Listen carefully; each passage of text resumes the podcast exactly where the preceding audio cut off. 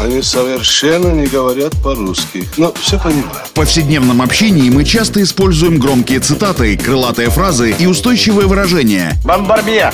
Кергуну! И даже не задумываемся об их истинном смысле и тайном происхождении. Что он сказал? Игра в слова. Настало время узнать тонкости известных метафор и речевых оборотов. Куль железо, не отходя от кассы. Игра в слова. Александр Барский доступно и легко расскажет обо всем, что может придать новый смысл привычным фразам. Видишь суслика? Нет. И я не вижу, а он есть. Игра в слова. Я даже не сомневаюсь, что всем известно выражение «Филькина грамота». Но вот откуда пошла эта игра слов, я уверен, что могут объяснить далеко не все, кто произносит эту фразу. И вот этим мы сейчас и займемся. Игра в слова.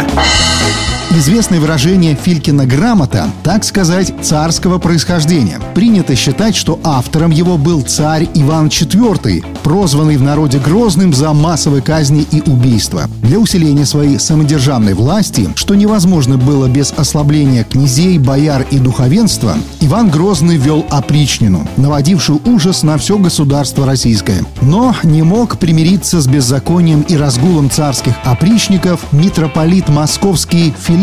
Игра в слова.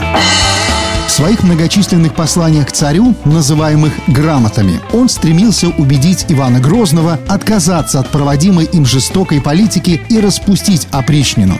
Строптивого и непримиримого митрополита Иван Грозный презрительно называл «филькой», а его послания – «филькиными грамотами». Конечном итоге за свои смелые обличения Ивана Грозного и его опричников митрополит Филипп был заточен в Тверской монастырь, а выражение «филькина грамота» укоренилось в народе. Вначале так говорили просто о документах, не имеющих юридической силы, а теперь выражение «филькина грамота» означает также невежественный и безграмотно составленный документ. Игра в слова.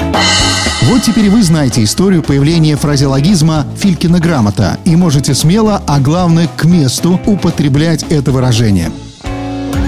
Игра в слова. Александр Барский доступно и легко расскажет обо всем, что может придать новый смысл привычным фразам. Правицапа — это то, без чего пепелац может только так летать. Игра в слова.